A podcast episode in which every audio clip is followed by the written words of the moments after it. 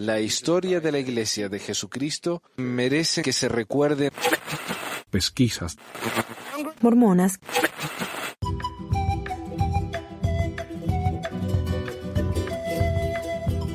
Buenos días a todos, buenas y santas, como diríamos. ¿ah? Bienvenidos a Pesquisas Mormonas. Este es el episodio 294 del 13 de marzo de 2022. Con nosotros tenemos a Carlos, que me está ayudando ahí, eh, tipo Espíritu Santo, pero ya esperamos que se nos una más gente pronto, a ver qué pasa. Eh, sí, hoy tenemos, un, par de temas. Vamos a hablar de los Garments, vamos a hablar de la policía corrupta de BYU, la Universidad del Señor. Eh, pero antes quería hacer unos anuncios. Quiero agradecer al señor Eliam del canal Malki Tzedek. Se escribe M-A-L-K-I T-Z-E-D-E-K. Porque ayer tuvimos una entrevista para su canal. Él habla más que nada de los testigos de Jehová, ¿no? Así que hicimos una, un programita comparando las creencias de los mormones con los testigos de Jehová y también una, la comparación de, cosas como el adoctrinamiento, la presión social y ese tipo de cuestiones. La verdad que estuvo muy interesante la conversación, así que gracias a él. Eh, y también, ¿sabes que me, ya saben todos que me mudé hace como, hace como un mes casi ya, como tres semanas. Y, y había un, un muchacho que se llama Carlos de México que me escribió, un oyente, él se que me estaba mudando y vino y me ayudó. Y me olvidé de, de, agradecerle antes, así que le pido disculpas. Pero muchísimas gracias, Marco, por la ayuda. Fue realmente invaluable tener a alguien que, cuando estaba solo, ¿no? Moviéndome, mudándome. Así que muchísimas gracias, maestro. Para empezar, vamos a hablar acerca del tema del día. Y después vamos a, vamos a hablar de, de, mensajes y preguntas que nos han hecho. Ahí está. Eh, yo para introducir quiero explicar un poco acerca de la cuestión esta de la policía de BYU. ¿Por qué tenemos problemas con esta policía? Resulta que hace unos años eh, la, la, el Salt Lake Tribune, que es el diario acá de Salt Lake, tenemos, bueno, tenemos dos diarios principales en Utah. Está el Salt Lake Tribune y el Desert News. Obviamente el Desert News es el de la iglesia y el Salt Lake Tribune eh, no. Entonces, eh, a veces hacen comentarios mucho más críticos de la iglesia y no tienen ningún problema en hacerlo. Eh, entonces a veces la iglesia no, no, se siente muy cómoda con el Salt Lake Tribune, no, no apoyan tanto.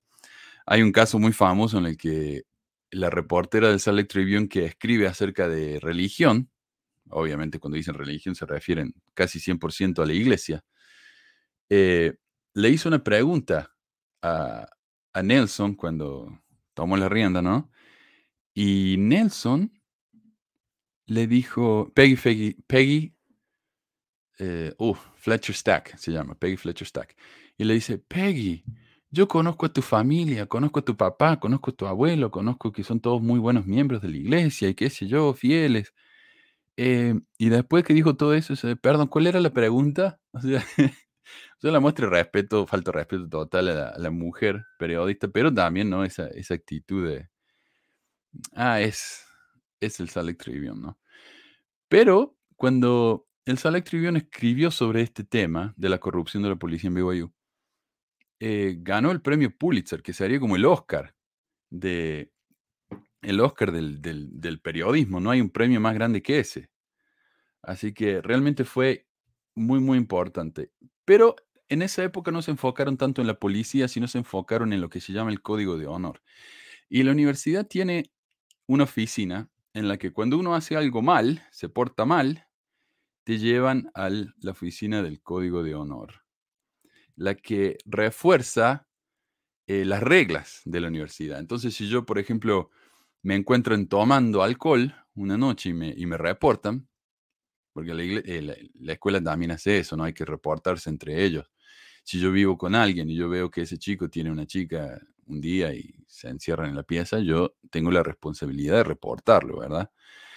Ellos compararon eso en, una, en un video de la iglesia con si uno está en la guerra y un compañero se cae le, le disparan y cae, eh, yo lo tengo que ayudar, levantarlo y rescatarlo. A eso lo comparan con eh, contar que alguien hizo algo malo porque lo estoy ayudando, ¿verdad?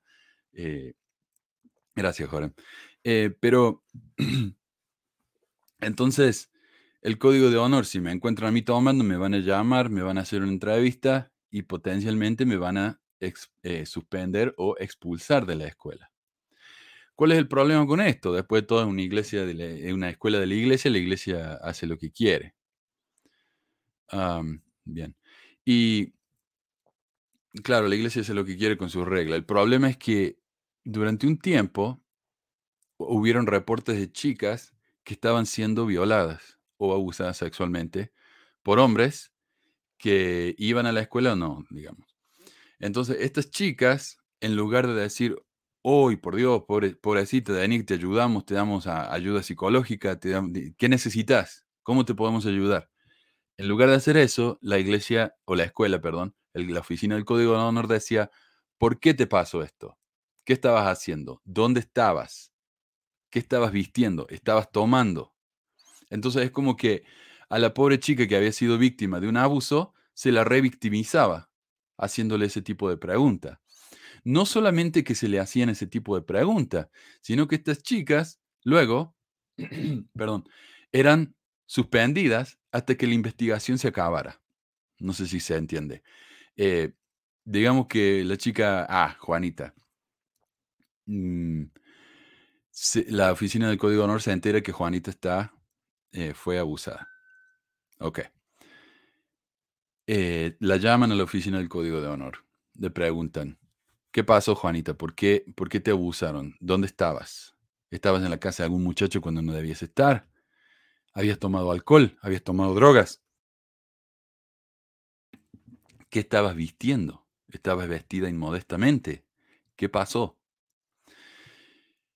Y la chica dice, no, yo no hice nada, no pasó nada, yo, yo estaba bien, simplemente el tipo este es un cerdo que se abusó de mí y, la, y digamos que la oficina del código de honor no le cree. Entonces dicen, mira, eh, no sé, tal vez esté diciendo la verdad, pero hasta que nos aseguremos de que está diciendo la verdad, te vamos a poner en pausa. Tu educación está en pausa. Yo sé que pagaste como 5 mil dólares en clases, pero esos 5 mil dólares los vas a perder y vas a tener que esperar hasta que decidamos si lo que hiciste estuvo bien o no, o si sos realmente una víctima, ¿me entendés? Entonces, es una situación espantosa la que pasan estas chicas. El Salt Lake Tribune se enteró de eso y escribió una serie de artículos entrevistando a estas, a estas víctimas y la escuela em, eh, tuvo que hacer un cambio en su política, en la que dijeron, ok, no vamos a, a cuestionar más a estas chicas, si son víctimas de abuso, ellos llamaron, van a tener una excepción de la regla y no las vamos a investigar.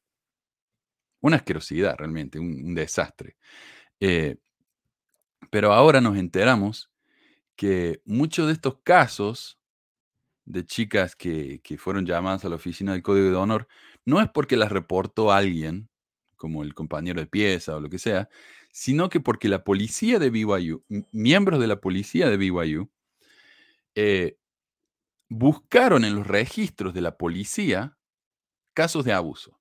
Entonces decían, ok, eh, veamos si alguna mujer en Provo, es el donde está la universidad, fue víctima de abuso. Entonces buscaban en el, en el, en el sitio, eh, en el sistema de la policía por casos de abuso. Buscaban los nombres de las chicas. Si esas chicas iban a la universidad, automáticamente enviaban ese nombre a la oficina del Código de Honor. La policía hacía eso. Algunos policías al menos.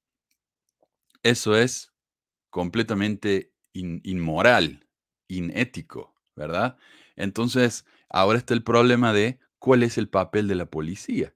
Desde que empezó todo esto que la, el Salt Tribune ha, estado pidiendo registros de la policía de lo que hizo, de su parte en, en, todo este, en toda esta cuestión. Y la policía se negaba a entregar esos papeles.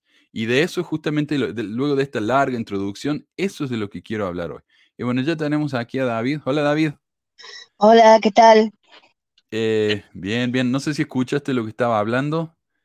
Eh, estamos hablando. Vos sabés que, Manuel, eh, han cambiado el horario, ¿verdad? Allá en Utah. ¿Lo cambiaron? Ni me enteré. porque ahora, porque ahora es la una de la tarde acá y el programa siempre es a las dos, entonces. Ah, por eso. Por eso no me vino nadie. es una hora más temprano para mí. Ni me enteré, mira. Como acá todos los relojes míos me lo cambian automáticamente, así que ni me di cuenta. Claro. Disculpa, eh, disculpen todos entonces. bueno. Bueno, menos mal que pudiste venir entonces, gracias.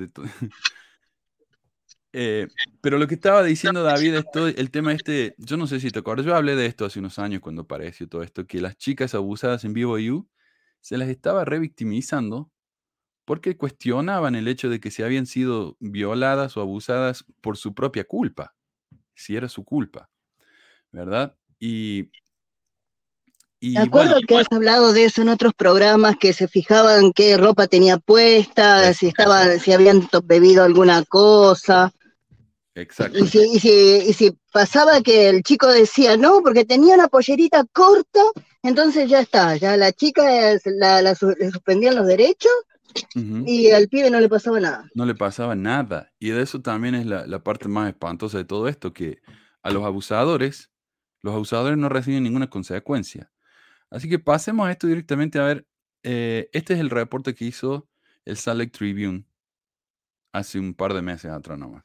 Porque finalmente pudieron acceder a los registros de la policía. Eh, les llevó años, pero por, fin los tenemos. Em, y parece que hubo un tipo que era el culpable realmente de todo esto, o al menos el departamento de policía le echa la culpa a uno. eh, le tiraron abajo el autobús, como acá.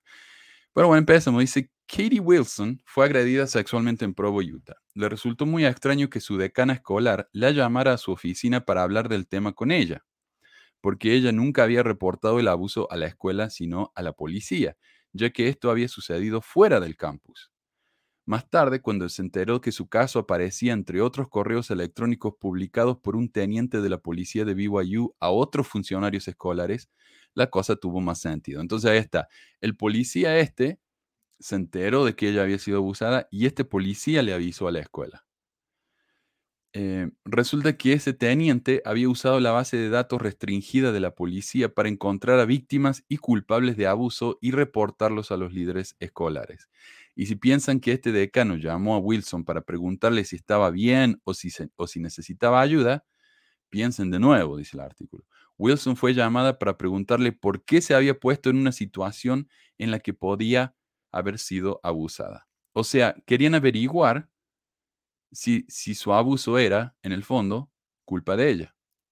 De hecho, Wilson dijo que su decana la culpó de vestirse muy provocativa y eso iba en contra de las reglas de la escuela. De nuevo, Wilson fue abusada fuera del campus, fuera de las horas de la escuela, por lo que la universidad no tenía por qué haberse metido en esto a menos que fuera para ofrecerle ayuda. Eh, los registros obtenidos recientemente por el Salt Tribune confirmaron que la policía del campus, el teniente Aaron Rhodes, accedió de manera inapropiada no solo al informe de Wilson a la policía de Provo, sino a informes relacionados con casi una docena de otros estudiantes. Y muestran que la manera en que Rhodes espió a los estudiantes era parte de un sistema de facto, con empleados universitarios en varios departamentos escolares que le pedían información y, le agradecían sus informes.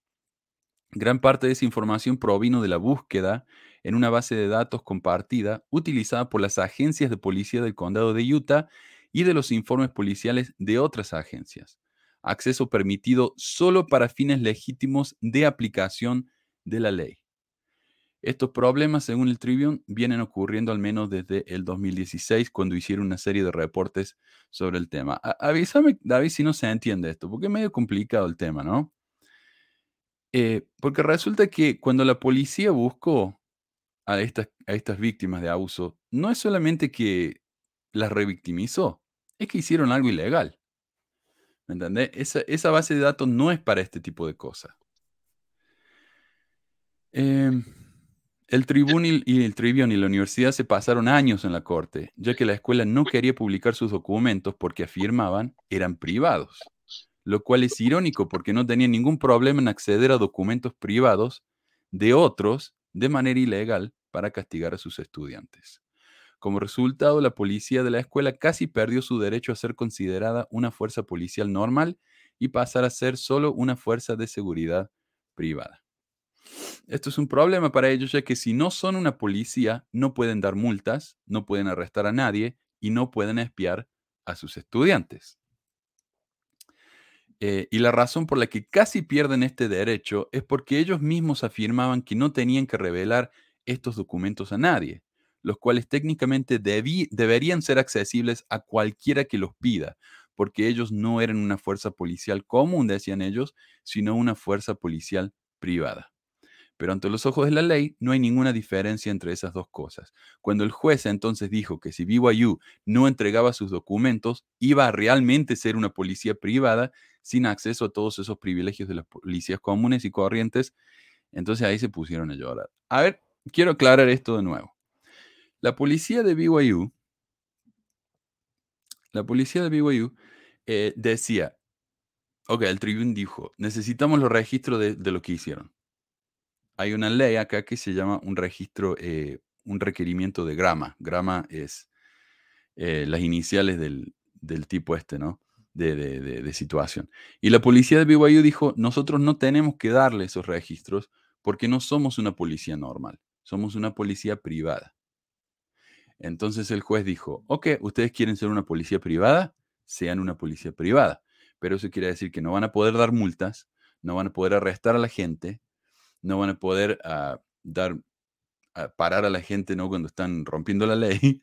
Van a tener, ¿qué es lo que tienen que hacer? Tienen que llamar a la policía real para que la policía venga y se haga cargo. Ustedes no pueden hacer nada de eso. Y lo más importante, no pueden acceder al registro de la policía al que ustedes están, ah, al que ustedes están accediendo. ¿Verdad? Eh, no van a tener ninguno de esos derechos. Van a ser básicamente, viste, cuando va al, al súper o a, al, ¿cómo se diría? Al mall, al centro comercial, y hay un guardia de seguridad. Sí, los custodios que están en la puerta. Eso iba a pasar a ser la policía de BYU. y la policía de BYU decía, no, no, no, no, nosotros queremos ser una policía en serio. Bueno, entonces den los registros. Ah, no, no le damos los registros porque somos una policía privada. Bueno, sean una policía privada, pero no podían acceso. ¿Entendés? Era como que querían, querían todos los beneficios, pero ninguno de las responsabilidades. Así es lo que hicieron.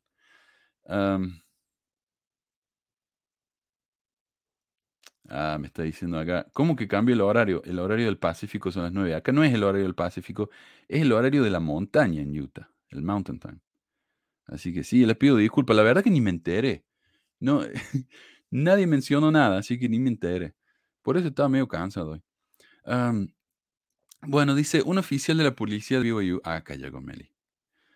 Ah, hola Meli, discúlpame. la verdad, si no fuera acá que me avisó a David, ni me enteraba que cambio el horario. A ver si tenés sonido. Sí. ¿Me oyes? ¿Me escucho? Sí, sí, sí, estás. Sí, disculpa. y disculpa Marco, también Marco iba a venir y le, le, le cambio todo acá. Disculpa. Disculpen ah. todo. Em, sí, Dice, un, policial eh, de un oficial de policía de BYU le dijo al Tribune en ese momento que el departamento no estaba desenterrando suciedad sobre los estudiantes y enviándola a la oficina del Código de Honor.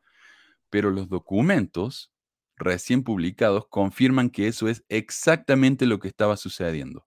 Rhodes, quien se retiró, diría más tarde en una declaración que había estado haciendo esto desde 2011 y que era una directiva que venía de arriba y los investigadores estatales encontraron prueba de que las acciones de Rhodes fueron mucho más allá de verificar los registros de reserva que son públicos. Accedió a unos 16.000 informes policiales de otras agencias policiales del condado de Utah durante un periodo de dos años, desde una base de datos compartida a la que solo los agentes de policía tienen acceso. Y los investigadores dicen que dio información privada de esos documentos a los funcionarios escolares en casi dos docenas de casos.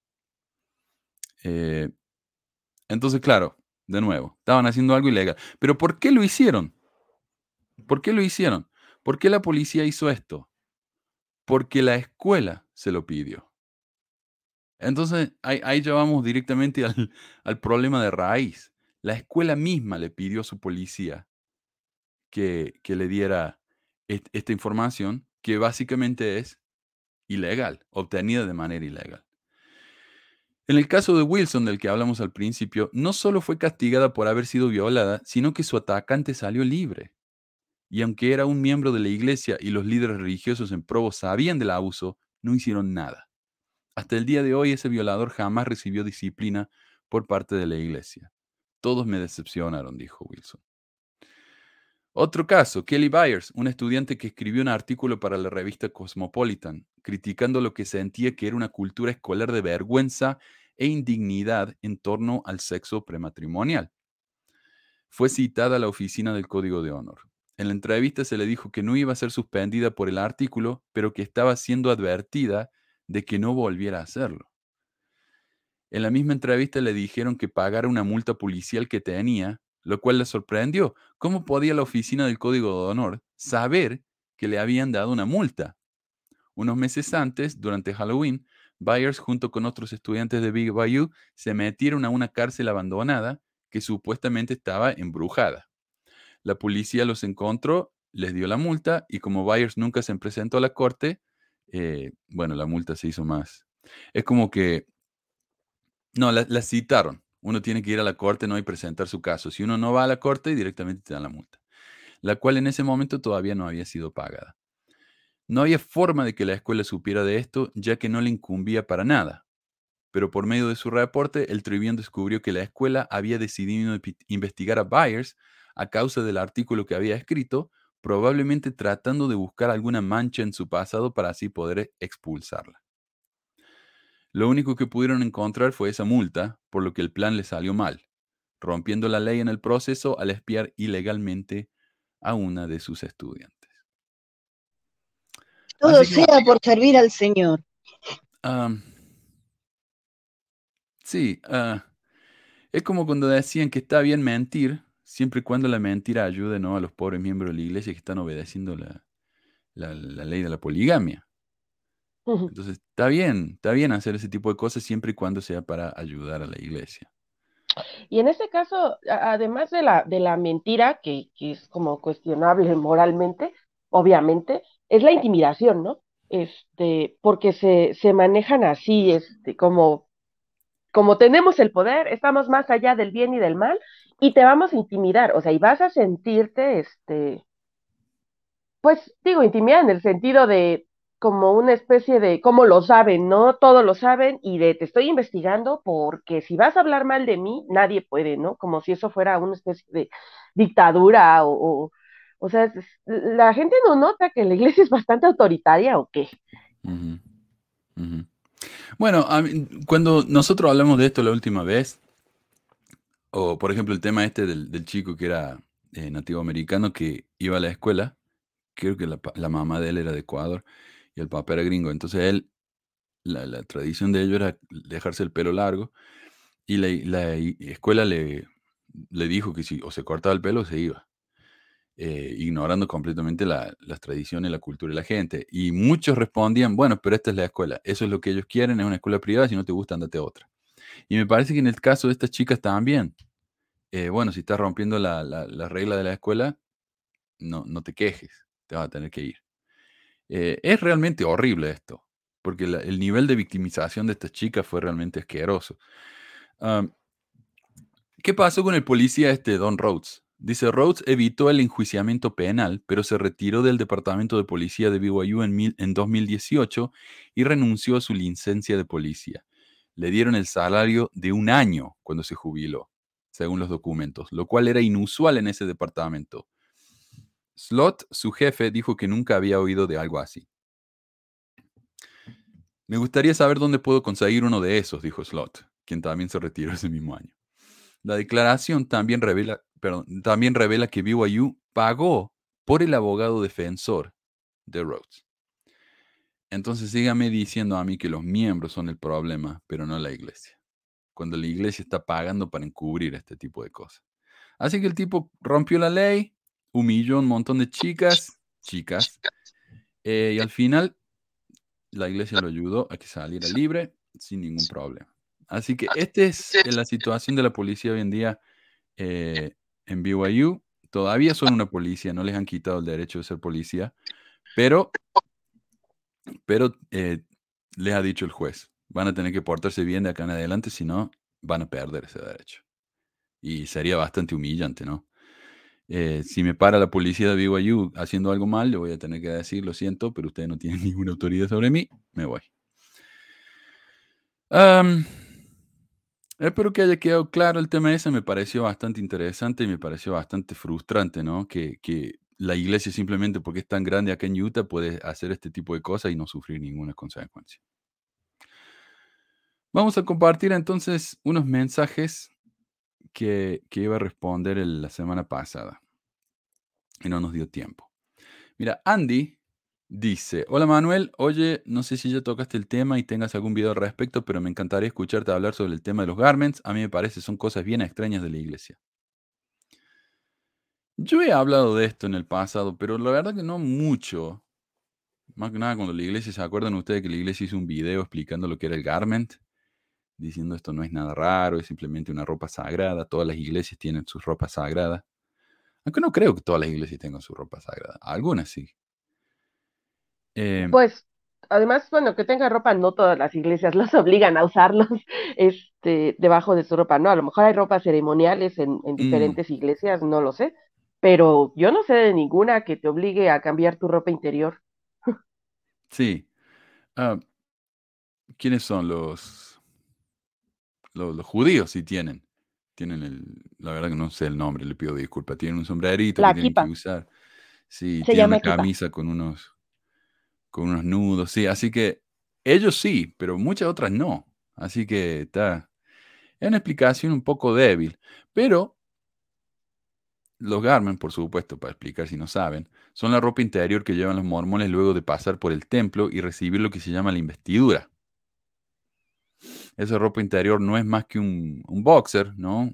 Unos calzoncillos y una camiseta blanca con señas masonas, la escuadra, la regla y el compás. Los mormones le han cambiado el significado de estas tres cosas, pero son lo mismo. Yo no me acuerdo cómo le dicen, estos los símbolos del sacerdocio, le llaman ellos. Eh, salud en el ombligo. Eh, médula en los huesos. Sí, eso se llaman, sí. sí. Parece una regla, pero no, es médula en el ombligo, sí eh, salud en el ombligo. Eh, realmente no hay mucho que decir sobre el tema, ¿no? Pero luego de leer esta pregunta me, me, pregunté de dónde viene esa idea de los garments. Porque la verdad que yo no sé si los, los masones tenían garments o de dónde sacó eso, si había otra iglesia en la que él se inspiró, de dónde sale. Y, me costó un poco encontrar una respuesta, pero algo hay. Para empezar, a pesar de que los garments no son más que un recordatorio constante de las promesas que hizo uno en el templo, eh, algunos piensan que son algo realmente mágico. ¿no? Eh, no falta el mormón que diga que los Garmin pueden detener balas y salvarte de accidentes.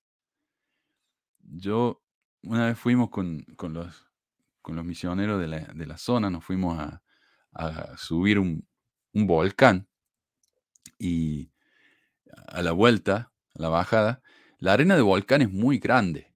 Es difícil eh, hacer pie en esa arena es muy resbaladiza. Entonces yo estaba bajando y como que empecé a, tomar velocidad y al final estaba corriendo con toda y me, y me caí. Y di un par de vueltas, ¿no? Y me caí y terminé en el piso rodeado de piedras, unas piedras grandes así. Y yo dije, mira, qué increíble. Yo me podría haber golpeado la cabeza en una de esas piedras, pero no. Seguramente porque tenía el Garmin, ¿verdad? Me salvo el Garmin de, morirme en esta instancia. Y LDS Living cita una entrevista con el viejo Marriott, o el Marriott, el de los hoteles, él es mormón, en el que dice cómo los Garmen le salvaron la vida. Dice, en 1996, como un reconocible santo de los últimos días, Bill Marriott fue invitado a agregar antecedentes a una entrevista del presidente Gordon B. Hinckley por el reportero de 60 minutos, Mike Wallace. Con Bill frente a la cámara, Wallace planteó el tema de las prendas del templo de los santos los últimos días ¿Usa la ropa interior sagrada? preguntó Wallace. Sí lo hago, respondió Bill Marriott. Y puedo decirte que te protegen del daño. Luego relató la historia del incendio. El barco estaba en llamas, yo estaba en llamas, yo estaba quemado, se me quemaron los pantalones, no me quemé por encima de la rodilla, donde está el garment, no me quemé. Mi ropa interior no estaba chamuscada, Aunque no todos los que usan prendas tienen un resultado como el de Bill, el terrible accidente del barco le había permitido testificar en la televisión nacional sobre las tiernas misericordias de Dios y el poder del sacerdocio. De nuevo, este está en la revista El Diez Living, que es de la iglesia. Eh, ah, si alguien quiere compartir una historia de eso, así como los Garmen le salvaron la vida, me encantaría leerlas.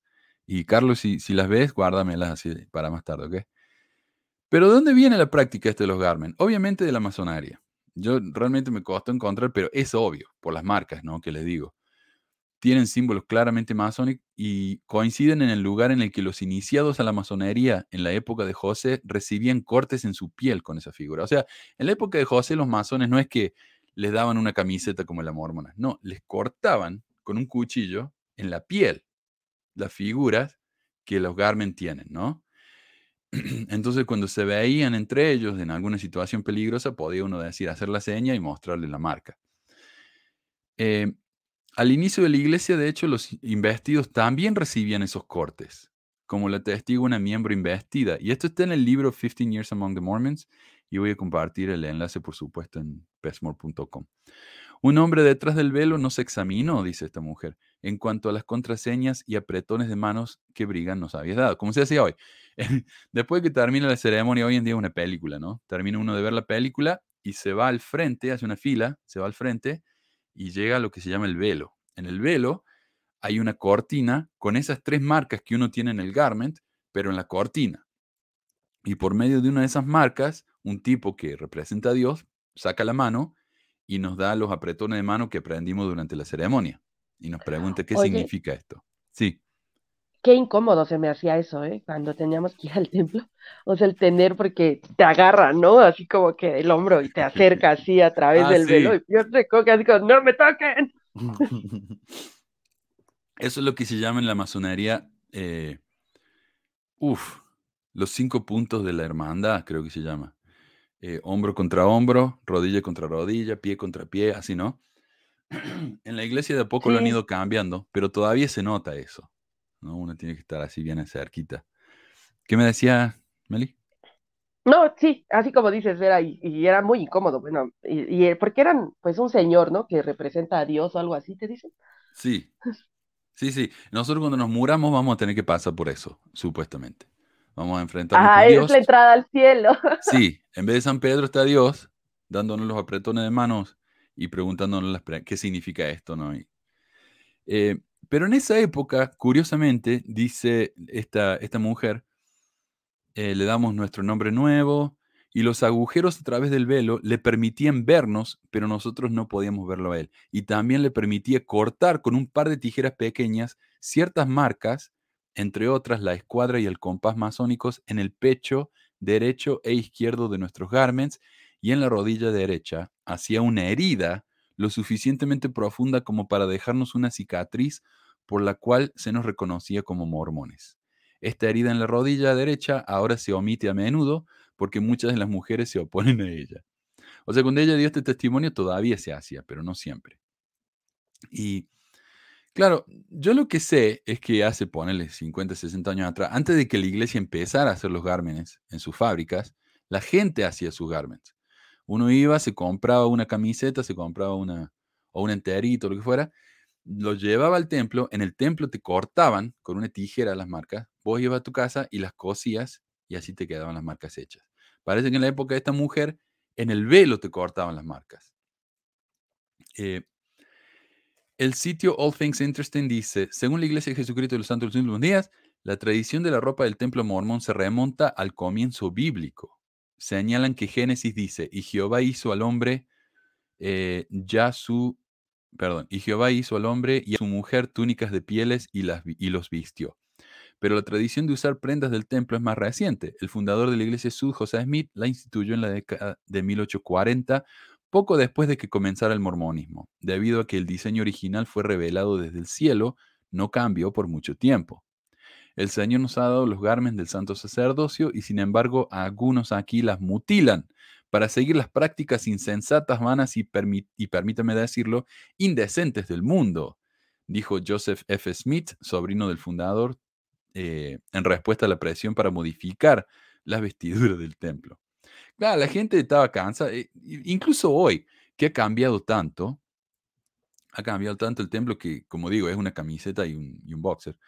Pero en esa época era un enterito. No sé si ustedes vieron en la película de Cowboy, ¿viste? Cuando, cuando se sacan la ropa y tienen ese, eh, que va hasta, hasta las mangas y hasta los tobillos. Un enterito así grande, con un agujero atrás, con botones que uno puede abrir y ir al baño. Era así, pero con marca. Eh, y la gente no le gustaba, especialmente las mujeres no le gustaba. Entonces, eh, Joseph F. Smith dije, dejen de llorar, esto es lo que nos dijo el Señor que tenemos que hacer. Y agregó, deben considerar sagradas estas cosas que Dios les ha dado sin cambios ni alteraciones del mismo tiempo, del mismo, mo- eh, del modelo mismo en el que Dios las dio.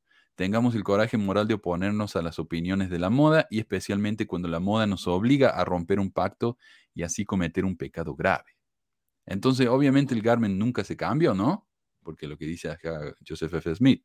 No, la ropa interior mormona cambió después de la muerte de Smith en 1918. A partir de la década de 1920 se hicieron varios ajustes a las prendas tradicionales del templo, incluyendo el acortamiento de las mangas y de los pantalones. Ahí está, muy bien, gracias Carlos. Eh, ahí pueden ver, ¿no? 19 1842 era lo que uno tuviera y le hacían las marcas. En 19 1842 a 1975 era el enterito ese, que era con botones también. Ahora es todo con... Después eh, pasó a ser con cierre, pero al principio era con botones. Después de 1923, está complicado ponerse ese enterito. Yo no sé cómo se lo pondrá uno, pero así, era. Y en 1979 de él hasta el presente es dos piezas, ¿no? Eh, una miembro de la iglesia llamada Sasha eh, Python, que fue entrevistada para este artículo, le escribió al presidente de la iglesia rusa Nemel- Nelson en 2021, mi vagina necesita respirar. Así le dijo. Mira, y sabes que yo en el 2015, acá tengo el recibo, 2015, nunca lo abrí. Me compré, antes de renunciar a la iglesia, me compré uno de estos gármenes que son un enterito, porque nunca los había visto. Y lo tengo acá, mira. Eh, estaba pensando que lo podemos abrir para ver cómo es. y a ver si podemos figurar cómo, cómo miércoles se pone esto. Eh, ahí va. Entonces, mira, si ustedes tienen, disculpen a los que están escuchando en el podcast, ¿no? Pero acá tengo la pieza, es una pieza. Si ustedes tienen este eh, en dos piezas, como, como es ahora, eh, básicamente es la parte de arriba y separada la parte de abajo. Y acá, uh, mira, y acá atrás, no, es adelante, tiene tremendo agujerazo ahí para, para, para ir al baño. Ok. Oh, no, está atrás esto, está atrás. Mira el agujero, está atrás. Eh, O sea, como. Qué bueno que no te lo pusiste, man. mira lo que es eso. Ok, y, ah, ¿sabes cómo es? Tiene un cierre. Ok, acá tiene un cierre y te lo pones como, como vestido, me imagino. Y acá tiene otro hueco al frente, también para que claro. ir al baño, ¿no? Eh, Ah, ¿Cómo me hacía? A ver. Ah, ahí, ahí va. Y acá, ah, déjame cerrarlo. Acá tenés las, las marcas. De nuevo, disculpen los que están escuchando y no están viendo. Acá tenés la marca en, en la parte derecha, es la marca del compás. ¿No? Sí. Ah, y a ver en la izquierda si lo encuentro. Acá tenés el compás y la escuadra. Ahí está. Este es la escuadra y este es el compás. Y abajo, en el ombligo, es una rayita que sería la regla. Y luego en las rodillas hay dos marcas más que son básicamente lo mismo. Eh, no recuerdo cómo se llamaban las de la rodilla. ahí hay una. Entonces, claro, uno cuando iba al templo antes, te lo cortaba, vos ibas a tu casa, lo, lo, lo cosía, lo bordaba y ya está, y te quedaba la marca automáticamente. Sí, la verdad que no me acuerdo, no me acuerdo, pero, pero imagínate, imagínate, vos sales con una chica, tiene una noche de, de pasión y te saca la ropa y tenés esto. Bueno, obviamente eso no se puede hacer, ¿no? Eso no Obvio se no. puede hacer. Así que bueno, qué lindo. Si alguien necesita un Garmin, avísame y se lo mando. Eh, ¿Sabes qué, Manu? Que, que yo creo que el, que el Garmin es de las formas más este, de control. A mí, en lo personal, aunque dejé, o sea, eh, eh, yo dejé la iglesia o, me empecé a separar de ella, porque ya sentía, la verdad, como por ahí desde el 2013, yo creo que yo ya sentía así como, no, ya no estoy a gusto, ¿no?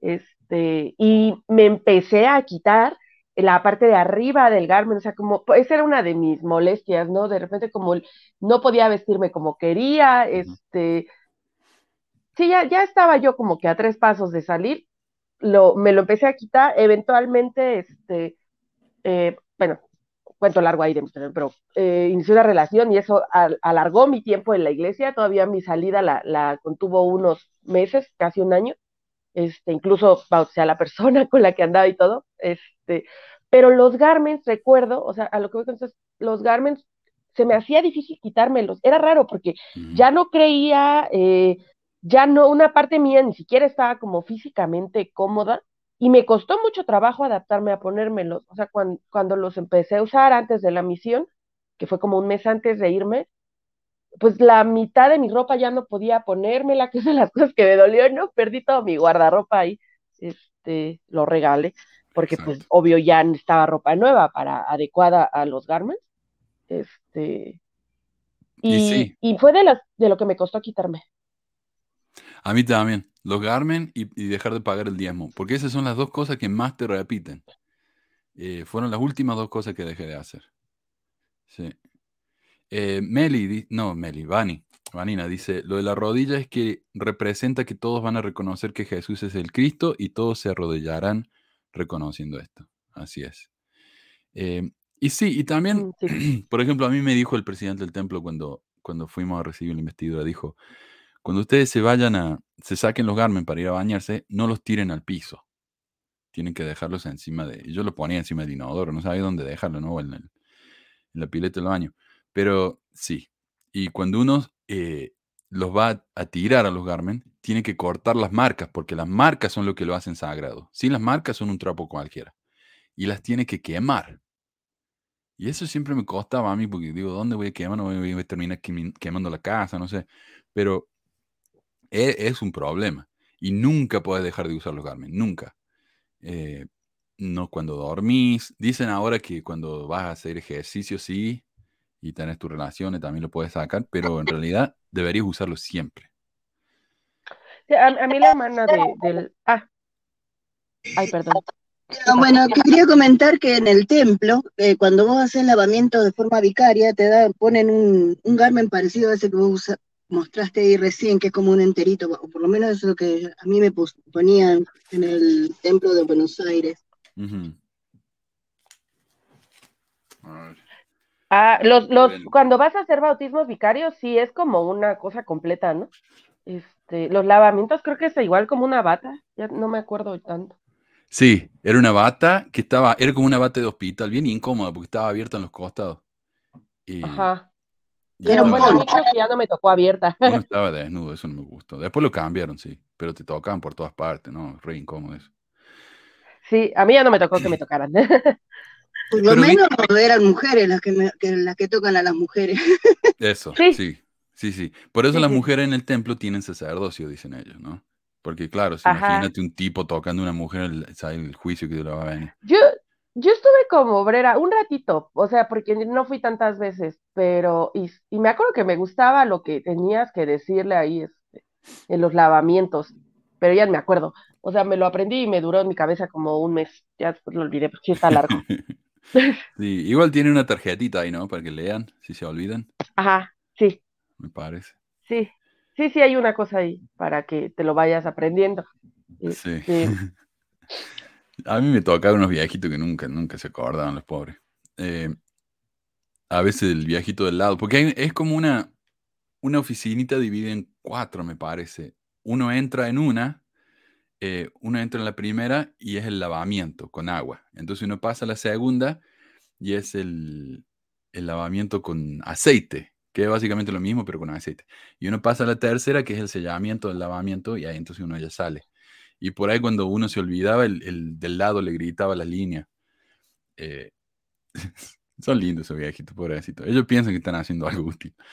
Eh, y bueno, así que los Garmin, que según José Smith y según el sobrino de él, Joseph F. Smith, nunca iba a cambiar, hoy es prácticamente irreconocible. para José Smith. Eh, Ay, y quería mencionar también que hay historias en la iglesia de gente así en las clases que dice, no, si yo hasta me baño con los garmes, me estaba acordando que un oh. hermano, una hermana, ah, sí, sí, escuché eso. este, que, que dicen cosas así como hasta se bañaba con los garmes. A mí también me dijeron cuando entré eso de que para tener relaciones sexuales o para algunos deportes en donde el uniforme lo, lo implicara o la ropa del deporte lo implicara, te lo podías quitar, este, igual que no lo pusiera en el piso, pero escuchas historias en las clases de gente que dice, no, no, no, si no me lo quitaba para nada. Y cuando yo estaba en la misión, todavía, yo sí quería pensar, porque a mí me mordió un perro, ¿no? Yo creo como, como a muchos misioneros, misioneras, este, pero pues a mí me mordió el perro en las nalgas, entonces gracias a tanta ropa que traía, el garme, las medias, la falda, así súper gruesa, pues no me alcanzó a perforar el perro y nomás me dejó un alegre moretón. Pero pues, es el Garmin, es el Garmin. Y pues sí fue el Garmin, gracias, tanta ropa. sí. Disculpe, pero... no está bueno. no, sí, sí, ya, um, incluso hoy sabes que los Garmin ya no son siempre blancos. Si vos estás, si sos soldado, estás en el ejército, lo que sea, puedes usar Garmin verde o con color de café, marrón, así de camuflaje. Eh, y yo sé, los mormones me van a decir, bueno, lo importante son las marcas, ¿no? La tela o el diseño son las marcas. Bueno, está bien. Pero recordemos que Joseph F. Smith se quejó porque la gente los estaba modificando, no a las marcas, a la ropa en sí. Ah, vayamos a algunos mensajes. Mire, dice acá, man, ¿esta policía vivo yo es la que sanciona a las parejas LGBTQ? No, esa sería la oficina del Código de Honor. Sí, la, policía no te puede parar por eso. Eso sí sería una violación de los derechos eh, civiles. Vivo yo, organización privada, imponga sus reglas, no es el problema quizás. El tema es que la iglesia, donde es de que la, perdón, el tema es que es de la iglesia donde tienen que existir la hermandad, amor al prójimo, mucho menos la discriminación. Gracias, Gonzalo. A ver, Catalina, todo el tema. Cuando era niña nos contaban historias para asustarnos. Una era de personas que morían y como no eran dignas, encontraban al día siguiente sus ropas dobladas sobre sus tumbas. Eh, Mac dice, una pareja de la iglesia se fue a mi casa y la esposa se molestó porque yo estaba con la camisa, bueno, la remera del Garmen, sería la camiseta del Garmen, se fue furiosa, no podía creer. Yo también, yo también. nosotros teníamos unos amigos acá que cuando íbamos a la casa, el tipo estaba en sus garments, nos recibía en garments. Y a mí me ofendía tremendamente. Yo ya no quería ir más a la casa de él. Yo, yo era un mormón muy fiel, ¿viste? No me gustaba eso. Eh, The Funk dice, a mí me, dijeron que los garments eran para que te protejan de cometer el pecado sexual. Al momento de querer hacerlo, el garment te haría recordar los convenios. Eh, sí, eso es lo que yo entiendo. O sea, eso es lo que te dicen. El garment es simplemente un recordatorio de los convenios. Entonces el garment en sí no debería ser algo sagrado. Es simplemente un recordatorio de algo sagrado. Pero viste cómo es, ¿no? Se entusiasman y ya pasa a ser eh, el objeto sagrado. Es una réplica. Eh, ¿Cómo le decían eso? Eh, cuando los católicos, viste, juntan los huesos de, los, de los santos, una rélica, algo así. Reliquias, ajá. Reliquia, ok. ya el Garmen en sí se convierte en una reliquia, en un objeto sagrado, ¿verdad? Jairo dice, es más fácil encontrar ejemplos donde los garments no han servido para protegerte. ¿Cuántos misioneros han muerto en sus actividades de predicación por accidentes comunes? Exacto, exacto. Bueno, pero bueno, ve ahí lo, ahí ya hay que empezar a hacer malabarismo mentales. No, es que tal vez el, o el, o el elder no era digno, o si era digno, pero ya era su momento, cosas así, ¿no? Eh, con respecto a lo de BYU, Vanina dice, qué tremenda la violencia institucional que se ejerce en el nombre de la religión, violencia psicológica, violencia religiosa y se revictimiza la, eh, la violencia física. Eventualmente eso tiene que poder frenarse por hacerlo visible. La regla, la escuadra y el compás son símbolos y tienen cada uno su significado. Siempre me costó acordarme sus significados, pero sí, uno de ellos tiene que ver con lo que dijiste, Manuel. Sí, no es eso, es médula en el ombligo, no, salud en el ombligo, médula en los huesos y algo de la posteridad para siempre, no sé qué. Ajá. Es, y, todo el mundo se olvida de eso. O sea, eso te lo dicen mientras estás en la ceremonia del templo y supuestamente uno tiene que acordarse para cuando vayas al velo se lo digas al hombre que representa a Dios. Pero nadie se acuerda de eso. Entonces siempre... Cuando te mueras, adiós. o si te olvida el nombre, ¿te imaginas? Te llaman el nombre y te olvidaste. Eh, El mío era Bernabé. Bernabé, creo. Sí. Eh, nombre horrible. Ah, el, el mío era este. No me acuerdo si Naomi o Noemí. Creo que Noemí. Noemí tiene que ser porque es bíblico. Naomi creo que no Sí. Naomi debe ser en inglés. Ajá, sí, era Noemí. Ajá. Sí me gustaba. Está bueno. Eh, Naomi Campbell. No, está bueno. Sí, sí, está, está bonito. A ver, este de hace un par de semanas. Dice, con relación a lo dicho por Marco, es verdad que Oliverio Cowdery, David Wilmer, Emma Smith abandonaron la iglesia, pero hasta el día de su muerte nunca negaron ser testigos de las planchas y del ángel que se las mostró. Por lo tanto, ustedes piensan que si hubieran sido un montaje, una falsa, no habrían sido los primeros en denunciarlo. No, porque hay mucha gente que, que afirma algo y luego deja de creer y no lo, no lo denuncia. ¿no? no es tan raro eso. Imaginemos que, que estas personas dijeron, dieron testimonio del, libro de, la, de, Mormón de las planchas y luego se fueron. Tal vez ni les interesó eh, negarlo. O tal vez pensaron que si lo negaban, tenían que reconocer que habían sido engañados y eso es vergonzoso. Es una vergüenza admitir que a uno lo, lo estafaron. Eh, dice, al menos Martín Harris, hasta en su lecho de muerte, reafirmó los hechos. Y qué bueno que me diga esto, porque Martin Harris creía en cualquier cosa. Mira, eh, bueno, a ver, empecemos. Ricardo afirma que los testigos de las planchas, Emma no se cuenta entre esos testigos, dicho sea de paso, jamás negaron la realidad de esas planchas, pero eso no significa nada. Martin Harris, quien Ricardo dice que afirmó su testimonio en su lecho de muerte, también dio su testimonio de otras escrituras que contradicen a la realidad mormona. Un reporte en Mormon Think nos cuenta cómo Martin Harris creía en cualquier cosa. Incluso antes de convertirse en mormon, Harris había cambiado de religión al menos cinco veces. Después de la muerte de Smith, Harris siguió con este patrón anterior, permaneciendo en Kirkland y aceptando a James J. Strang como el nuevo profeta del mormonismo, quien afirmó tener un nuevo juego de planchas y testigos sobrenaturales para autenticarlos.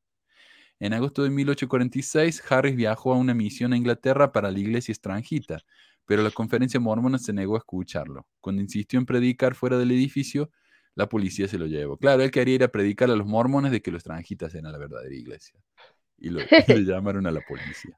Ay, con razón la esposa estaba tan preocupada cuando estuvo con Smith. Dice, no, mi esposo es demasiado crédulo. sí, la esposa, y como decía el, el, el, ¿cómo se llama? El programa este de South Park. Cada vez que hablaba Martin Harris, la musiquita hacía dom, dom, dom, dom. Ah, dom, dom, dom, dom, sí. Dome, estúpido. Y cuando hablaba la esposa, smart, smart, smart, smart, smart, como inteligente. Eh, para 1847, Harris había roto con Strang y aceptado las afirmaciones del liderazgo de su compañero, testigo del libro de Mormon, David Whitmer. Eh, que David Whitmer, recordamos, nunca negó el testimonio del libro de Mormon, pero negó su testimonio de José Smith. El apóstol mormón William E. McClellan organizó una congregación Whitmerita en Kirtland y Harris se convirtió en miembro. Para 1851, Harris había aceptado a otro líder de una facción de los santos de los últimos eh, días, Gladden Bishop, como profeta, y se unió a la organización de Bishop con sede en Kirtland. En 1855, Harris se unió al último hermano sobreviviente de José, William Smith, y declaró que William era el verdadero sucesor de José. Harris también estuvo brevemente intrigado por Roll and Book, una escritura sobrenatural entregada a los Shakers. O sea, nada que ver con los mormones. Para la década de 1860, todas estas organizaciones se habían disuelto o declinado. En 1856, su esposa Caroline lo dejó para reunirse con los mormones en el territorio de Utah, mientras él permanecía en Kirtland y daba recorridos por el templo a, a visitantes curiosos. Hay otras historias también de Harris que ya hemos hablado allá en el episodio 18.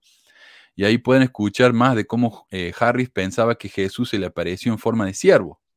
Claro, estaba caminando por el bosque y se le apareció un siervo y dijo, ah, mira, acá está Jesús. Eh, otra vez tenía una vela en la casa, la vela empezó a chisporrotear y, y él estaba convencido y dio testimonio de que era Satanás en forma de vela. Entonces el tipo este era un desastre, que creía cualquier cosa. El resto de los testigos tampoco negaron el, libro de Mormon, pero como digo, tal vez lo, hicieron porque no querían avergonzarse.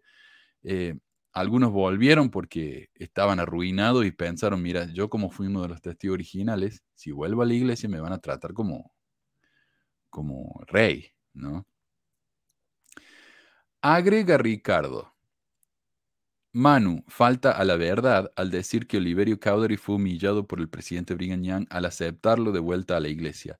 La verdad es que fue Thomas B. Marsh el que humildemente pidió ser readmitido a la iglesia y el presidente Young le permitió hablar a la congregación y ésta por sostenimiento unánime apoyó su reintegro. En ningún momento lo denigro. Ok, veamos entonces.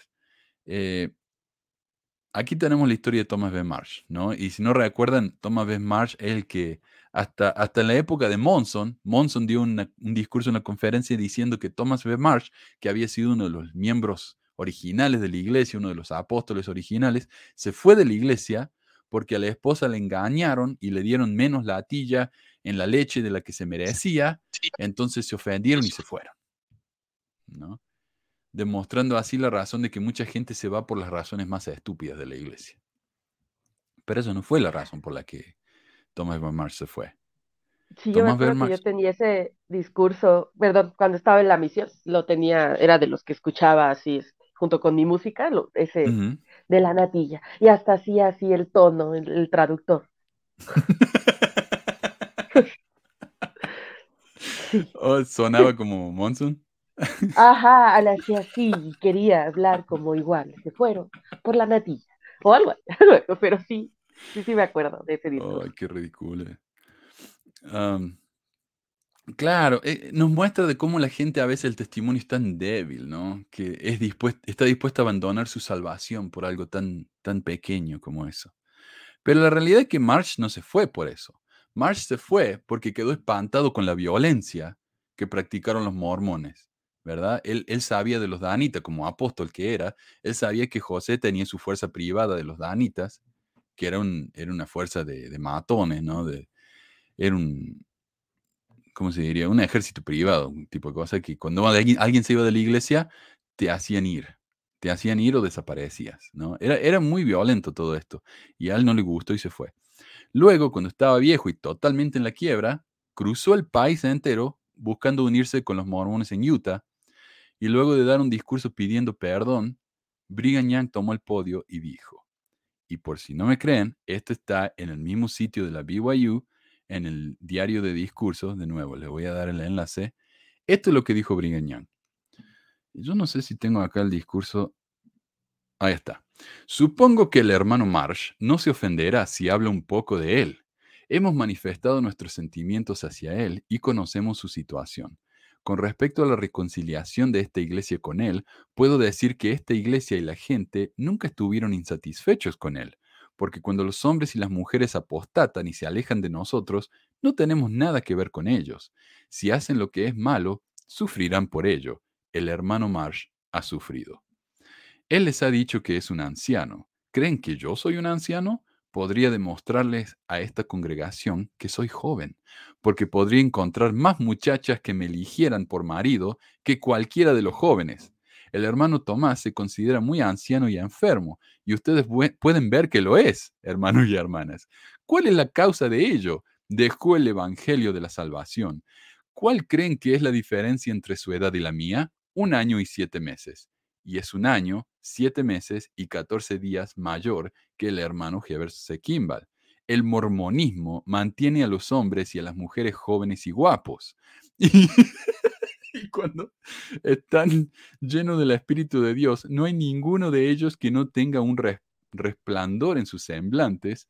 Y eso es lo que nos hace jóvenes a ti y a mí. Porque el Espíritu de Dios está con nosotros y dentro de nosotros. Cuando el hermano Tomás pensó en volver a la iglesia, la pluralidad de esposas lo inquietó mucho. Mírenlo. ¿Creen que necesita preocuparse? Yo no, pues dudo que pudiera conseguir una esposa. No sé por qué eso podría haber preocupado a un anciano enfermizo como él. Ok. O sea, ya acá ya esto es cualquiera. Es como, es como un chico de, la primaria burlándose de otro, ¿no? Ah, yo tengo más novia que vos. Eh, ¿Qué te importa si, si la, la, poligamia es algo malo? Si nadie, te, nadie se va a querer casar con vos. es tan infantil el insulto, ¿no? Eh, pero claro. Eres feo, eres feo. Sos feo y viejo. Y yo, mira, a mí todas las chicas se quieren casar conmigo. Oh, sí, tan guapo que era el. Ay, no. Se me Ah, hace que ha de haber sido bien desagradable. oh. Y, y la inseguridad, porque proyecta inseguridad. Vos sabés que yo fui al, al, en el, algún día voy a hacer un tour del museo de las, de las hijas de los pioneros de Utah. Hay museo por todo Utah de eso, ¿no? Pero en Salt Lake hay uno enorme, como de tres pisos. Y una vez fuimos y una señora vino, una misionera, y nos hizo un tour. No, no es misionera, una voluntaria. Nos hizo un tour y nos dijo, ese sombrero y este bastón son de Brigham Young.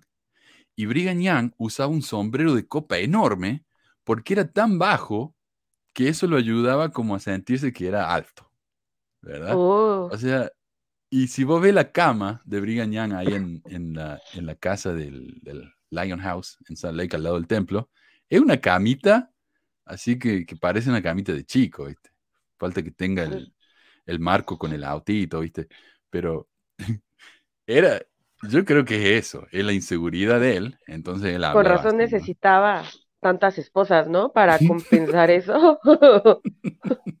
Sí, o sea, hay, hay gente que se compra carros enormes ahora y él, él lo que hacía era tener muchas esposas para compensar, Eso iba a como decir. que estaba Si medio hubiera vivido hoy, hubiera tenido tremendo camioneta así. Una F-150, algo así. Eh, Pero si Young quería casarse con una chica, qué sé yo, ajá. ¿la chica tenía derecho a decir que no? ¿O Sí. tenía que casarse así o sí? Sí, sí, tenía derecho. Eh, pero recordemos lo que pasó cuando le decían que no a José Smith. Las humillaba, las llamaba prostitutas, las llamaba mentirosas. O sea, era, era peligroso decirles que no. Eh, era una situación espantosa. O sea, es como presión social, ¿no? No te obligo eh, así que te lleve con una pistola, pero te voy a manchar la reputación este, para toda la vida, ¿no? Y sí, Pero si vino el profeta a mi casa a, Ajá. a- a decirme, quiero casarme con tu hija de 15 años, y yo soy un miembro fiel, y o no, pero no le voy a decir a mi hija, casate, casate, casate, casate. mm, re- repetime la Pues- última parte, discúlpame. Que eh, todo, todo el ambiente, o sea, el Brigham Young Ah, era como sí, una sí. especie de reyesuelo, él no, él no, él hacía lo que se le daba la gana. ¿Sabes lo que pasa? Que esto, bueno, ya en la época de Brigham Young no, en la- era todo muy abierto. Pero en la época de José era todo secreto, ¿viste? No, no, nadie sabía eh, con quién estaba casado él, más que las mujeres con las que estaba casado él. Pero después con Brigham, la verdad que no, estaría bueno investigar eso, ¿ah? ¿Qué pasaba Bueno, o sea, es- que no a, Brigham? Smith se usó como a las hijas, ¿no? A las jovencitas, este, para andar prometiendo exaltación a sus familias si ellas se casaban. O sea, así como ese tipo de, coerción, digamos, si hubo en el caso de Smith. Brigham Young, no sé, la verdad. Sí, no, no, no tengo ni idea, pero es buena pregunta. Porque lo- los miembros son muy buenos para eh, esconder abajo de la alfombra, ¿no? Lo, lo- que hizo José, pero de Brigham como que no hablan mucho porque ya no lo pueden negar. Es tan abierto todo, ¿viste? Buena pregunta. Si me hace acordar, lo, lo investigamos. Eh, dice acá transvaloración transvaloración del pensamiento. Oye, Manuel, ¿alguna vez podrías hablar del tema que Dios es blanco, rubio y ojos azules? Es que una amiga de Utah dijo que en una sacramental le dijeron eso, pero en México nunca pasó. Yo no, nunca escuché eso. Yo creo que es más que nada. La iglesia diría que es la elección del artista. No, pero yo nunca escuché eso. Una vez, ¿viste la, el, el retrato de Jesucristo, ese que se usa por todos lados? Una vez a mí me contaron que el artista que pintó esa pintura le había, había hablado con una nenita que había hablado con Jesús y le, le preguntó a la nenita cómo era Jesús, qué color de pelo tenía, qué color de ojos, todo eso. Y así fue como consiguió los, la paleta que usó para el, para el cuadro. Mira. Yo lo que escuché, que seguro que una historia apócrifa, hay muchas historias así en la iglesia, es que le presentaron al profeta, ¿qué profeta? Ni idea. Le presentaron al profeta una pintura de Jesús y, y el profeta lo miró y dijo, "Eh, ese, así no se ve Jesús. Entonces él le corrigió cómo era Jesús. Pero eso me parece que son historias nomás. Yo no creo que nada de eso sea cierto. Yo, yo también tenía una historia así. Sí, es parte del folclore de la iglesia, lo que te enseñan, lo que vos escuchás, ¿viste? Al final terminás creyendo que, Dios es rubio de ojos celestes. Sí. Y, y, sobre todo que sí lo ven, ¿no? Que sí hablan con él. Pero ahorita que dijo Manu esa historia, me acordé que igual, eh, ya saben, como la historia de la historia de la historia, pero me terminé enterando de que supuestamente este un apóstol fue a una misión y un misionero tenía el cabello como pues más largo de lo que es recomendable, ¿no? Y que entonces como que creo que les había llamado la atención, el misionero como que se quiso hacer gracioso, no sé, y dijo así como, bueno, pero pues sí, que Cristo este, tenía el, el, cabello largo y que el apóstol así lo volteó a ver muy serio y le dijo así de, no, la última vez que lo vi, no, o algo así, creo que Cristo ya también se cortó el cabello y usa traje. Oh, wow. Sí, esas historias están buenas. Ah, yo, nada que ver, ¿no? Pero una de esas historias apócrifas así que, escuché una vez es que ah, había unos misioneros que vieron un árbol, estaba un árbol caído y solamente quedaba la raíz, ¿no? El tronquito con la raíz. Y para hacerse gracioso, un misionero fue y le dio una bendición de salud al árbol para que se volviera a subir. Y el tronco le explotó en la, cara y lo mató por burlarse del sacerdocio de Dios. Esa historia sí hay, hay es increíble. Eh, Reina dice, los garments indirectamente nos visten para no ser atractivas ni sensuales. Esas ropas a cualquiera corre indirectamente para todos. Somos tontas, ridículas, lo triste es que nos sentíamos especiales. Sí, sí, uno de los garments se ve absolutamente ridículo. Déjame que te muestre acá, a ver. Eh, ¿Dónde tengo? Yo los usaba cuando estaba en la misión, en el tiempo que estuve en Tepic. Tepic está este, muy cerca del mar, ¿no? Entonces hacía un calor y luego la casa, por el material, en la, casa en la que vivíamos, por el material, como que conservaba todavía más el calor. Entonces llegábamos en la noche y la casa era un horno, así la abrías y sentías como el tufazo súper caliente. Entonces andábamos nada más en Garments, mis sobrinas y yo, porque de verdad hacía un calor de la fregada, así, y me dormía yo con el ventilador así de frente, porque Sí, sí. Así que para dormir estaban cómodos. Nos arremangábamos hasta bien arriba, nos subíamos la camisa, pero no nos lo sacábamos. Que es lo mismo. Eh, mira, esto, ¿viste esos memes que dicen cómo yo creo que me veo? cómo la gente cree que me ve y cómo me veo en realidad. Ahí está. No, es, es un desastre esto. Mira. Súper sexy. Bueno. Eh, ¿Cómo saco esto? A ver. Bueno, ahí está. Eh, más. Así que sí, sí. Bueno, y es eso también de, nunca olvidarnos, ¿no? Como decía Meli y Vanina. Es una cuestión de, decirnos, cuando una iglesia te dice lo que tenés que vestir, cómo te tenés que vestir, lo que tenés que comer, te está controlando la vida. O sea, no hay, no hay vuelta que darle. Eh, dice tras valoración, ¿quién fue el presidente de la iglesia que apoyó a los nazis? Eh, yo tengo un programa largo que hice acerca de los mormones y los nazis. Eh, se los recomiendo si quieren verlo. Ahí les doy todas las fuentes y explico bien lo que pasó. Pero el presidente este fue Heber C. Grant. Ahí está él. Y yo sé que no se ve bien, pero ese es Heber C. Grant. Y si no me creen, acá tengo la foto de, una, de un artículo del BYU Studies. Y acá mismo dice, presidente Heber C. Grant en una reunión con los santos en Frankfurt, Alemania, bla, bla, bla, con la tremenda bandera nazi allá atrás. Así que sí. Eh, Meli, ¿dónde sacas que, la, que las, la mayor parte de relaciones sexuales con adolescentes son abusivas? Y yo recuerdo que vos respondiste esto, eh, Meli. Eh, así que fui y lo busqué. Ahí está. El embarazo entre los 10 a 14 años frecuentemente es consecuencia de violaciones de parte de parientes o gente cercana y no se denuncian. Eh, y, eso es lo que dijiste en esa época. Y no dijiste que era la mayor parte, dijiste que era una gran parte. Pero ahí está. Ahí está. Eh, sí, no, no es misterio sí. Sí, no, lo que yo, yo mencionaba era que, que muchas de, de, los, de, las situaciones de embarazo adolescentes se dan a causa del, de abuso, ¿no? No es solamente eh, pues jovencitos jovencitas iniciando la vida sexual sin educación, sino que había un porcentaje bastante significativo y que pues había que tomar en cuenta. Oh, sí, sí, sí, sí. a ver, estamos hablando de la, de la encuesta que leímos la semana pasada. Carlos dice, este aparente documento, entre comillas, no tiene apariencia de credibilidad alguna. Y eso es lo, por lo general lo que uno hace cuando no tiene no tiene, le da vergüenza, ¿no? La iglesia algo, hace algo que me da vergüenza. Mi reacción típica, ¿viste? Cuando va al doctor y te, te pega con el martillito en la rodilla y la reacción es levantar la rodilla. Bueno, esta es la reacción de los mormones. Dicen, es mentira. Yo me acuerdo cuando salieron los, los ensayos de la iglesia, ¿viste? Sobre los temas controversiales. La iglesia por fin empezó a hablar de eso. De la Madre Celestial, del sacerdocio de los negros. Yo leí un comentario en Facebook de una señora que dijo, no, esto no es verdad. Alguien eh, hackeó el sitio de la iglesia y subió eso. Esto no es verdad. Eh, es que realmente es difícil de defender este tipo de cosas, ¿viste? Eh, Filosofía Mormona dice, a mí me llegó esta encuesta con un correo. Gracias por estar dispuesto, dispuesta a ayudar con esta importante investigación. Si tiene alguna pregunta, comuníquese con Amy, Amy Lishman.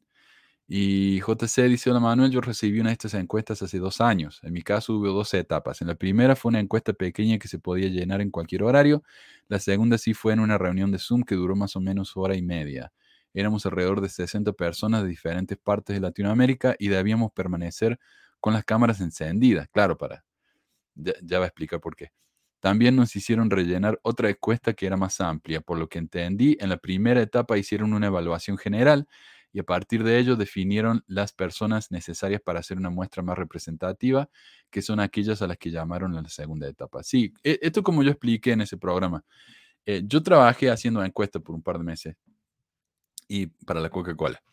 Y depende de las preguntas, la respuesta que te dan, eh, el tipo de preguntas que vamos a seguir haciendo. Y llega un punto en el que esta persona no, simplemente no califica para la encuesta y le decimos, bueno, muchas gracias por su tiempo, bla, bla.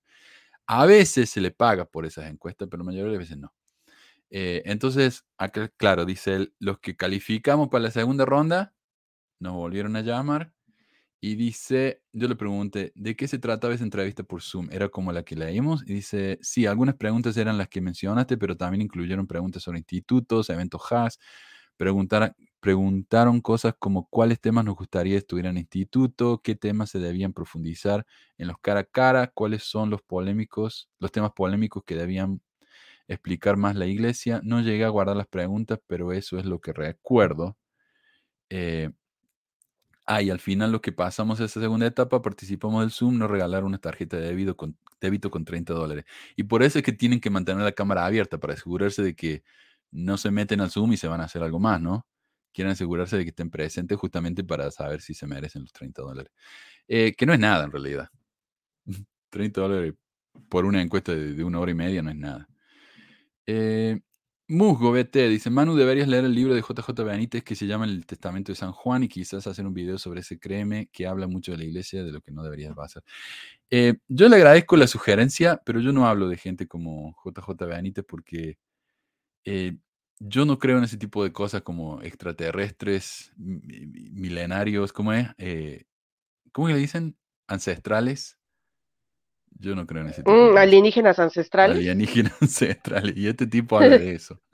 Yo ya hice un programa acerca del Eric von Daniken, en el que decían que Nefi, eh, en realidad, bueno, cuando José Smith tuvo su visión, era en realidad extraterrestre, que venían y le hablaron, ¿no? y que Nefi, los templos de Nefi eran, habían sido hechos todos por alienígenas, alienígenas ancestrales. Y, yo, no sé, eso me da risa. A mí me parece muy, muy gracioso, pero no lo puedo tomar en serio. Así que no, gracias Mugo por la sugerencia, pero no, yo nunca voy a hablar de, ese hombre. Y lo último que, que, tenía guardado acá dice Miguel Capelli, al cordobés. ¿Tenés manual uno de la iglesia? Si no, si no, me imagino que habré dicho, si no, no hables. Eh, yo no sé si sabías, Miguel, pero el manual 1 está disponible en la aplicación de la Biblioteca del Evangelio ahora. Todo el mundo tiene acceso a ese manual. Ya no es más sagrado, o secreto, perdón. Ya no es más secreto. Ahora lo podemos leer todos.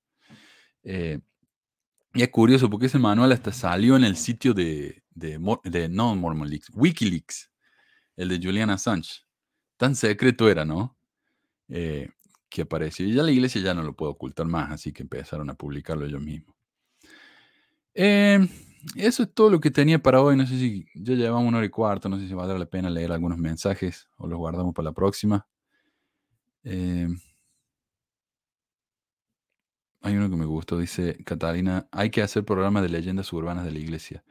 Sí, yo hice uno acerca de los tres nefitas. ¿Se acuerdan de ese que, que, que, a la gente se le aparecen los trenes de fita ayudándolo? Dice, uh, estaba, estaba en la calle, se me pinchó la rueda del auto, no sabía qué hacer, vino un hombre, me, me cambió la rueda y cuando me di vuelta desapareció. Ah, sí, yo, yo, sí recuerdo ese programa. y es que, sí hay muchos mitos, ¿no? De los trenes de fitas. Sí, sí, sí, los ven por todo el mundo también. Eh, esas son leyendas urbanas, pero sí, me encantaría recopilar leyendas urbanas. Son, son uno de esos temas que me encantan, porque no es, no es cosas que la iglesia enseña, sino que los miembros se entusiasman, ¿no? Y empiezan a inventar cosas. Y ese folclore para mí sí es fascinante. Sí, ya te toma. Por ejemplo, yo, yo recuerdo una historia de en la misión, esa me la platicaron en la misión, según en una conferencia general, este, después de dar como la bienvenida y todo, al final habían dicho así como, ah, y le damos la bienvenida a Juan. Y nada más habían dicho eso y se habían sentado luego, luego. Saben, sabrán las diosas de qué conferencia fue, este, ¿a qué? Pero entonces así como, seguramente fue, este, pues Juan, eh, el que, el apóstol, ¿no? Que se supone que fue, este, el, el que escribió el Apocalipsis, pues, que se supone que no probó la muerte, eh, según decían que era él. Ah, no, no, sí, seguramente.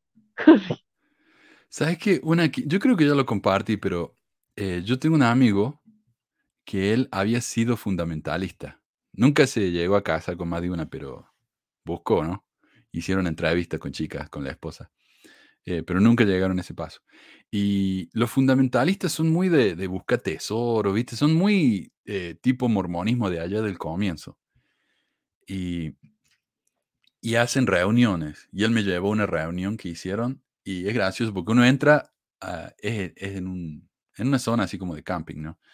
Y uno entra y la entrada tiene una estatua de pie grande, una estatua enorme de pie grande. Y, y vos sabés que en la, en la tradición mormona el pie grande es Caín, ¿verdad? Cuando, cuando Dios lo ah, maldijo.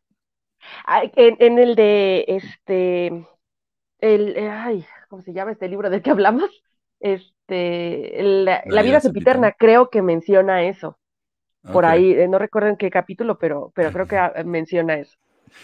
Bueno, el que lo mencionó originalmente fue uno de esos, creo, no sé si fue Kimball, uno de esos profetas de la iglesia que se escribieron de que Caín era, era, era el pie grande.